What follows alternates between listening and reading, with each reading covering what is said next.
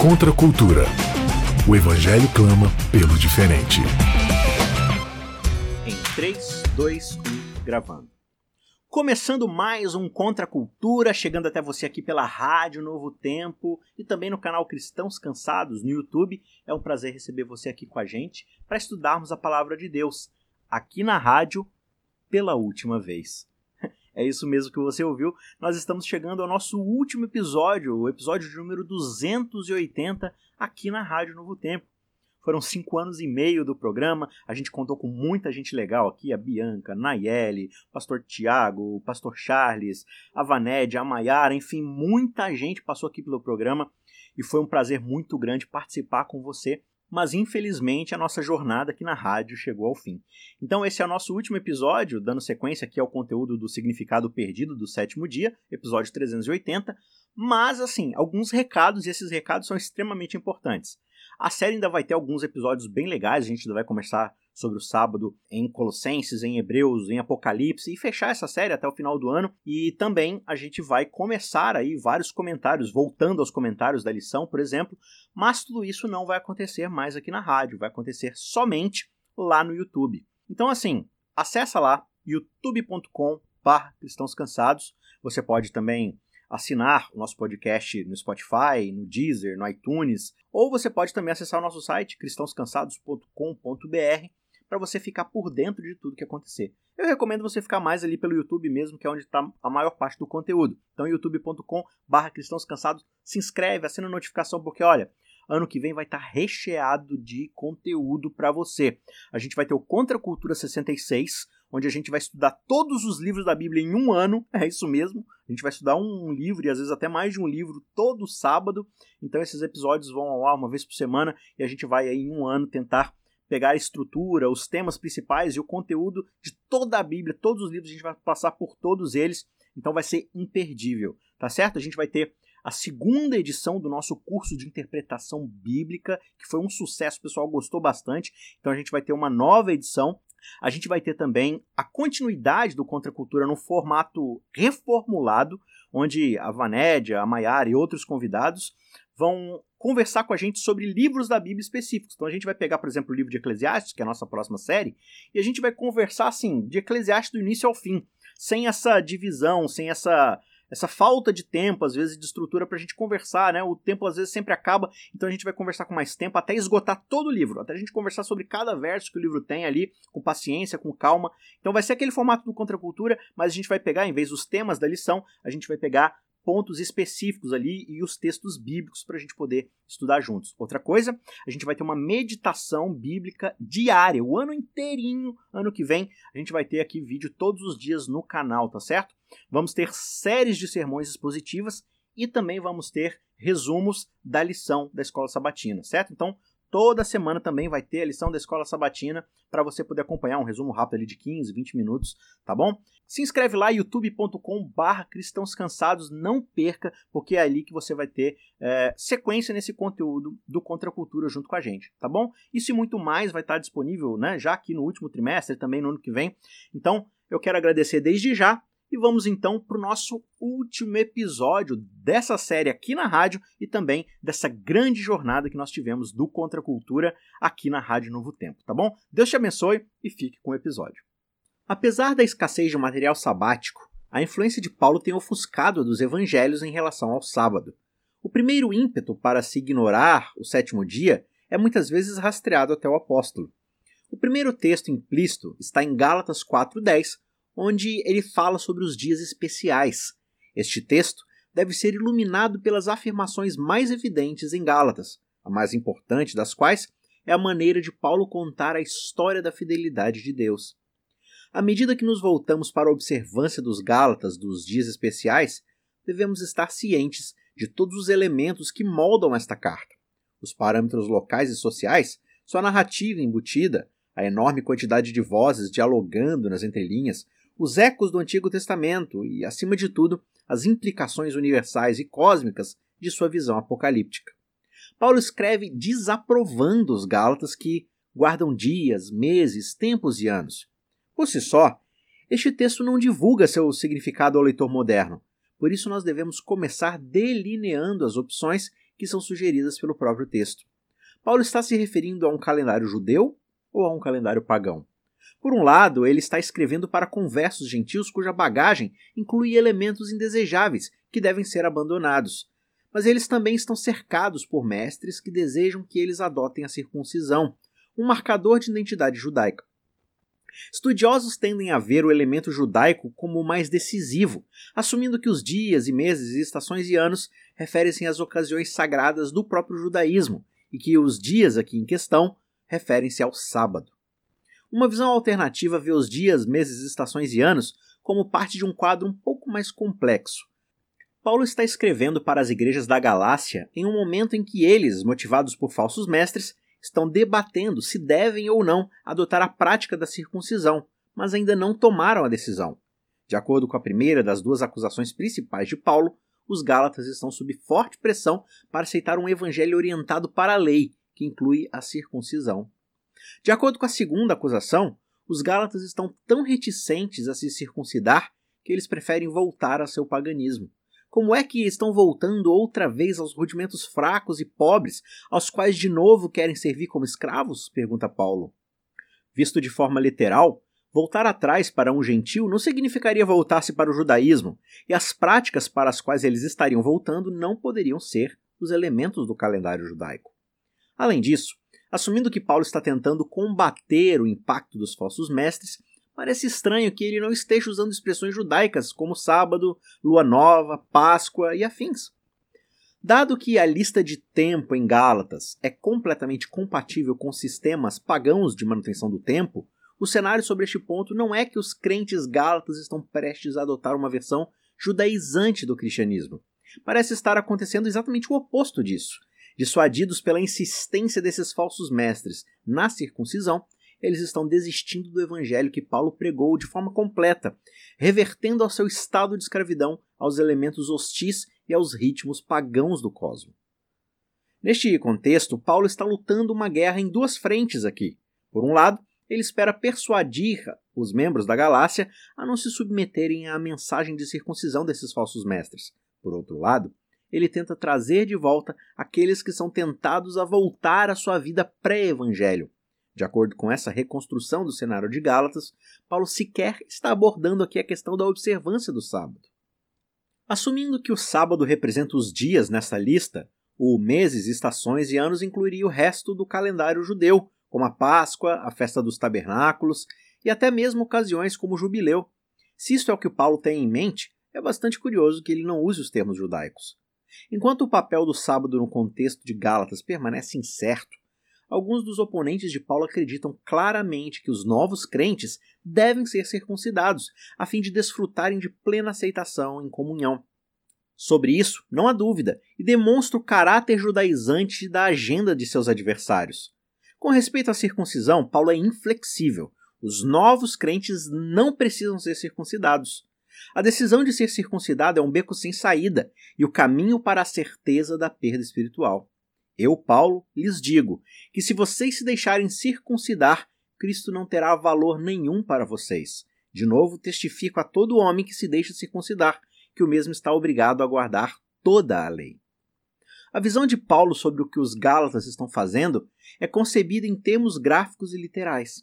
Será que vocês são tão insensatos que, tendo começado no espírito, agora querem se aperfeiçoar na carne? Esse termo significa que o rito de iniciação e adesão à nova comunidade envolveria um procedimento cirúrgico nos genitais masculinos, deixando um monte de prepúcio humano como a prova material de que o evangelho foi totalmente aceito. Embora Paulo fosse ele mesmo circuncidado no oitavo dia, sua mensagem não é condizente com este resultado. Qualquer leitura da questão da circuncisão nas igrejas da Galácia concluirá que a circuncisão chegou ao fim no contexto da missão gentílica de Paulo. Mas antes de aceitarmos que o sábado caia sobre esse mesmo julgamento, devemos olhar de forma crítica a maneira como Paulo interpreta sua mensagem em relação ao Antigo Testamento. Poderosas e evocativas alusões à pregação anterior de Paulo na Galácia são encontradas em toda a carta. Entre estas alusões, a expressão Jesus Cristo crucificado é particularmente marcante, porque representa toda a história e traduz seu significado. A afirmação de que Jesus Cristo crucificado capta toda a história não significa simplesmente que a mensagem de Paulo é uma história, em vez de uma declaração doutrinária. Esta história é de um tipo diferente. Para Paulo, que por sua própria admissão era avançado no judaísmo, além das pessoas de sua idade, a faceta mais marcante de sua autobiografia é o fato de que seu compromisso com o judaísmo não o levou a Jesus e definitivamente não o levou ao Cristo crucificado. Nas cinzas de seu mundo despedaçado, o Jesus Cristo crucificado vai surgir para se tornar o fundamento incontestável e o foco de sua fé e pregação. O apóstolo afirma que, quando Deus, que me separou antes de eu nascer e me chamou pela sua graça, achou por bem revelar seu filho em mim, para que eu o pregasse entre os gentios, não fui imediatamente consultar outra pessoa. Se Jesus Cristo crucificado é uma expressão que representa toda a história e é a essência do seu significado, Paulo está anunciando uma novidade inesperada sobre o nível de conteúdo, que é o que foi revelado, mas também como sobre o nível da apropriação, ou seja, como esse conteúdo foi recebido, foi revelado. É a singularidade do que é revelado que leva Paulo a imaginar a lei como inferior e posterior à promessa de Deus a Abraão. Ele parece suspender toda a história de Israel ao argumentar que a promessa foi feita para Abraão e sua semente, no singular, e não para suas sementes, no plural. Este detalhe, aparentemente trivial, tem consequências enormes. Sementes, referindo-se a muitos, abarca toda a história de Israel. Já semente, por um lado, referindo-se apenas a um, tem exatamente um único indivíduo em mente. Uma visão apocalíptica aqui entra em cena. A ordem estabelecida sai. O espírito está em cena. Obras da lei estão fora. Abraão entra em cena. O Sinai desaparece. A promessa está em destaque. A lei é tirada de cena. A semente única entra em cena. Sementes, no plural, sai de cena. Circuncisão está fora. Mas olha só, de forma surpreendente, a incircuncisão também está. Ambas as opções são inimigas da mensagem de Paulo. Acima de tudo, o Jesus crucificado entra em cena, imponente, acima de qualquer outro ponto de referência. A mensagem de Paulo recusa qualquer comparação que fará Jesus Cristo crucificado se misturar com as concepções ordinárias da religião, mesmo se a religião for a de Paulo, o fariseu, antes de sua experiência no caminho para Damasco. Jesus Cristo exposto publicamente diante deles como crucificado. Quase sentimos o tom de surpresa na voz de Paulo, embora ele tenha entrado em cena pela primeira vez. Essa frase compreende mais do que apenas a cena da crucificação em si. Toda a história só pode ser compreendida se a vermos como a história de Deus. Paulo não está só transmitindo o resultado, mas também recordando os eventos que levaram a esse resultado. Esta é a história de Deus, Deus revelado em Jesus, e em nenhum outro lugar ele é mais plenamente revelado do que na exibição pública de Jesus na cruz. Mas quando a plenitude dos tempos chegou, escreve Paulo, Deus enviou seu filho, nascido de uma mulher, nascido sob a lei. Ele está aqui dando uma sinopse da história que ele contou aos Gálatas, enquanto esteve com eles em pessoa, sem a necessidade de explicar qual Deus ele tem em mente. Cristo é a semente singular de Abraão e também a semente prometida de Adão, nascido de uma mulher. Portanto, essa é uma história que só pode ser entendida dentro do contexto da narrativa bíblica. Jesus Cristo crucificado é o ponto focal fascinante e atraente na história de Deus, que resgata a realidade da fidelidade de Deus. Em Gálatas, a fidelidade divina é maior do que a fé humana. A preocupação de Paulo está em colocar a ação de Deus em primeiro plano, ao invés da resposta humana à ação de Deus. As leituras tradicionais da linguagem da fé de Paulo o veem contrastando obras humanas e fé humana, repudiando o primeiro enquanto aprova o último. Uma leitura revisitada, por outro lado, diz que a frase pistis Christos, geralmente traduzida como fé em Cristo, seria melhor traduzida como a fidelidade de Cristo. Pistis pode significar tanto fidelidade assim como fé, e os antecedentes do uso dessa palavra no Antigo Testamento costumam favorecer a expressão fidelidade. A evidência que desafia a leitura mais tradicional neste ponto vem principalmente na forma como pistis Christos ecoa no Antigo Testamento. Abraão, cuja história é recordada na seção argumentativa de Gálatas, viveu muito de sua vida sob a nuvem de uma promessa não cumprida, e ainda assim, toda a sua vida foi baseada na convicção de que Deus é fiel. Indiscutivelmente, quando o Antigo Testamento coloca o selo de aprovação em Abraão, esta aprovação é fundamentada no reconhecimento um patriarca da confiabilidade de Deus, e não na fé de Abraão em primeiro lugar. O testemunho de Abacuque também ecoa a mensagem da fidelidade de Deus. Ele olha com horror para um mundo onde a injustiça e a crueldade correm desenfreadas, entrando em desespero diante da aparente não ação de Deus. Até quando, ele escreve? Até quando, Senhor? Clamarei pedindo ajuda e tu não me ouvirás? Até quando gritarei violência e tu não salvarás? Porque me fazes ver a iniquidade? Porque toleras a opressão? Pois a destruição e a violência estão diante de mim. Há litígios e surgem discórdias. Por isso a lei se afrouxa e a justiça nunca se manifesta, porque os ímpios cercam os justos e assim a justiça é torcida. Abacuque 1, 1 a 4. A fonte da perplexidade do profeta é a aparente falta de fidelidade de Deus, o aparecimento de uma desintegração da ordem moral. Quando ele toma sua posição ansiosamente, aguardando para ver o que Deus me dirá e que resposta eu terei à minha queixa, não pode haver dúvida de que o pano de fundo é a falha aparente de Deus em corrigir o que há de errado no mundo. A questão em Abacuque, portanto, é a de um profeta que acha a realidade humana tão desconcertante que a fidelidade de Deus passa a ser questionada. Em segundo lugar, a expectativa em Abacuque é pelo acontecimento de algo que colocará a confiança na fidelidade de Deus em uma base segura. Porque a visão ainda está para se cumprir no tempo determinado. Ela se apressa para o fim e não falhará. Mesmo que pareça demorar, espere, porque certamente virá e não tardará. Esse algo que parece demorar não pode ser interpretado como outra coisa senão a ação de Deus no mundo. O algo que certamente virá não é a fé humana, mas a prova da fidelidade de Deus. Terceiro, na Septuaginta, a fonte provável da referência de Paulo a Abacuque, a fidelidade de Deus está explicitamente no coração da afirmação: O justo viverá pela minha fidelidade. Abacuque 2, verso 4. Diante de todo esse contexto, será que Paulo está apenas ignorando tudo isso e utilizando Abacuque como um mero texto prova para construir sua teologia? Ou sua mensagem em Gálatas evoca justamente a promessa de que Deus irá intervir na história, na plenitude dos tempos, enviando seu filho? Paulo segue através desta última linha de raciocínio, dando a pistas a textura de um evento, aliando com essa expectativa que Abacuque possui de que algo irá acontecer, misterioso algo que certamente virá. Mas antes que viesse a fé, diz Paulo, e a fé aqui, nesse contexto de pistes, desse evento, estávamos sob a tutela da lei e nela encerrados. Para essa fé que no futuro haveria de ser revelada. Pistes aqui descreve a ocorrência de um fenômeno histórico, não o ato de um indivíduo em acreditar.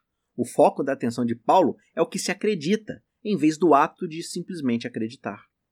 Abacuque tinha certeza de que algo iria acontecer, descrevendo como o algo enigmático.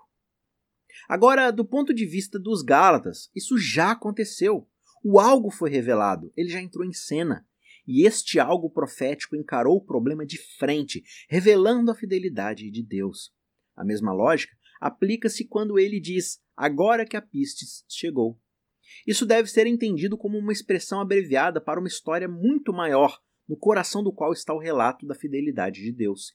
Toda essa história, que é resumida na exposição pública de Jesus Cristo crucificado, assume o conhecimento de um conflito que excede os limites da história humana. A terminologia que o apóstolo usa prevê que o que Deus irá corrigir inclui a criação não humana e todo o cosmos. Nesse quadro cósmico universal, a fidelidade de Deus destrói as acusações demoníacas. Os seres humanos são libertados do domínio do poder cósmico e as promessas de fidelidade de Deus trazem um alívio para o gemido e um sofrimento da criação não humana. Deste ponto de vista, expressões como os que fazem as obras da lei e aqueles que acreditam, colocando obras e fé uns contra os outros, são melhor entendidas como abreviadores de identidade, identificadores de grupos, definindo um grupo cuja identidade é derivada da fidelidade, de Deus no caso, e outro cuja fidelidade é derivada da observância da lei. Identidade, e sentido de identidade vão ao centro do drama que está se desenvolvendo nas igrejas da Galácia. Um grupo que constrói o seu sentido de identidade com base no seu compromisso de respeitar a lei, brandindo circuncisão como a marca que prova a autenticidade de sua religião. Aos olhos de Paulo, porém, o que começa com Jesus Cristo crucificado não pode acabar com a remoção cirúrgica do prepúcio masculino e a mensagem da fidelidade de Deus em Jesus não pode acomodar uma ênfase que estabelece a fidelidade humana, ou mesmo a fé humana, como foco principal. Paulo está, de fato, cuidadosamente lançando as bases para uma visão de inclusão. A marca física da circuncisão sobre aqueles que são das obras da lei também estabelece um marcador de fronteira, cuja mensagem subjacente é a separação de outras pessoas ou grupos. Paulo, como Isaías antes dele, persegue uma visão de inclusão. O muro de separação deve cair, e a família humana, dispersa, deve ser reunida em uma só. No novo paradigma, não há mais judeu ou grego, não há mais escravo ou livre, já não há homem e mulher, pois todos vós sois um em Cristo Jesus. Paulo aqui não está diluindo o seu judaísmo e se encavando nas camadas mais profundas de sua herança judaica e da fonte que o alimenta. A exclusão que foi superada é uma exclusão que nunca deveria ter ocorrido para começo de conversa. Com base no que vimos até aqui, a lista de dias especiais e meses e estações e anos pode se referir a um calendário pagão. Nesse caso, a carta de Paulo fornece uma janela no drama local da Galácia, enquanto os Gálatas discutem entre si se devem ou não adotar a mensagem de circuncisão dos mestres ou o regresso às suas próprias tradições de seu calendário pagão. Nessa perspectiva, existem altos riscos para os envolvidos, mas o conflito tem pouca relação direta com a visão que Paulo tem sobre o sábado. Por outro lado, seguir para uma versão judaizante do cristianismo como os adversários de Paulo fizeram, é para ele nada mais do que voltar aos mesmos princípios essenciais do paganismo e a uma outra forma igualmente debilitante de escravidão. O paganismo e a ideologia judaizante são ideias de um mesmo tipo, igualmente subservientes aos rudimentos fracos e pobres. Pela mesma razão, a observância de dias especiais e meses e estações e anos, agora ostensivamente promovidos dentro de um paradigma judaizante, tem a mesma função que a observância das ocasiões do calendário que faziam parte da tentativa dos Gálatas de agradar e apaziguar as forças elementares do cosmos em seu passado pagão. A lei é incapaz de produzir as virtudes que promove. Seus adversários abrigam expectativas irrealistas com relação à lei, pensando que existe tal coisa como uma lei que pode trazer vida, enquanto ao mesmo tempo produzem provas do contrário na sua própria conduta. Qualquer alusão negativa ao sábado, se é isso que temos aqui, deve, portanto, ser entendida no contexto da atividade dos falsos mestres. A oposição de Paulo reflete menos o que o sábado representa e mais o que ele passou a significar dentro do pacote abrangente promovido pelos seus opositores. Assim, Gálatas pode nos dizer o que Paulo pensa sobre o sábado no contexto da atividade de seus adversários, mas não é representante do que Paulo pensa sobre o sábado em si. Um outro ponto aqui é que Paulo cava nas camadas mais profundas da história do Antigo Testamento, procurando a essência da narrativa bíblica. Ele prioriza Abraão sobre Moisés, encontra em Abraão não só uma pessoa que acredita em Deus, mas aquele que prefigura a fidelidade de Deus em sua própria pessoa.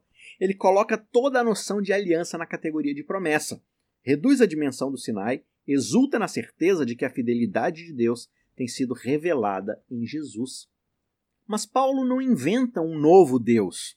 O Deus cuja fidelidade está em exibição na exposição pública de Jesus Cristo crucificado é o Criador que colocou sua reputação em jogo quando Deus abençoou o sétimo dia e santificou. Assim como o sétimo dia, em sua configuração original, chama a atenção para o que acontece do lado de Deus no relacionamento divino-humano, a afirmação mais incisiva de Paulo em Gálatas é implacável em seu foco sobre o que Deus está fazendo. No entanto, ele não fere o sétimo dia quando este é visto como compromisso de Deus com todos os seres humanos. Em sua mais profunda camada, o sábado é uma declaração de Deus para a família humana e não uma preservação dos judeus ou um marcador de fronteira denotando a identidade do judeu. A narrativa supera a lei aqui em Paulo, mas mesmo neste ponto o sábado não é diminuído, porque em sua configuração original este pertence ao reino da narrativa, como vemos lá em Gênesis. De fato, quando o sábado aparece relutantemente no contexto da lei 430 anos depois de Abraão, ele insiste em se firmar também, lá em Êxodo 20, na sua narrativa inaugural da criação. A inclusão dos gentios não é uma novidade ou uma reviravolta inesperada na história de Deus, mas uma realidade que é intrínseca ao início da história e, portanto, merecedora de toda a veemência que Paulo desencadeia em pontos de vista contrários. Acima de tudo, o caráter revelador apocalíptico, dramático, súbito e final é precedido e antecipado pela intenção reveladora do sétimo dia, como se ele, em cada assunto importante, compartilhasse o mesmo DNA. O que foi revelado é o que foi prometido. O amado Abba Pai de Gálatas é precisamente esse Deus que declarou sua intenção reveladora quando abençoou o sétimo dia e o santificou. Deus não está distante dos assuntos humanos, como Abacuque por um momento achou, nem a parcialidade no trato de Deus com a humanidade, como a linha de demarcação entre judeus e gentios há muito tempo fez parecer. A revelação do amor de Deus em Jesus Cristo crucificado, a fidelidade de Deus e a lei de Cristo aplicam-se para além dos limites da controvérsia dos Gálatas, abordando a situação humana completamente à parte do pouco conhecido e dos muitos desconhecidos que a carta traz. Na medida em que chegarmos a um acordo com essas afirmações, podemos estar prontos para alimentar a possibilidade de que Paulo, melhor do que ninguém, explicou o significado perdido do sétimo dia. Muito bem, com isso encerramos o nosso último episódio do Contra a Cultura aqui na rádio. Eu quero agradecer muitíssimo a você que nos acompanhou nesses últimos cinco anos e meio e não se esqueça, a gente continua lá no youtube.com/barra cristãos cansados. Essa série ainda vai ter mais alguns episódios e pro ano que vem a gente está recheado de surpresas aí, de muito conteúdo legal. Então se inscreve lá para ficar por dentro disso tudo e fique com Deus. Um abraço a todos vocês. Tchau, tchau. Ajude o Cristãos Cansados a continuar produzindo conteúdo de qualidade. Você pode nos ajudar fazendo um pix de qualquer valor para o e-mail isaacrf@gmail.com. I S A Q U E R F@gmail.com. O link também está na descrição. Muito obrigado e que Deus te abençoe.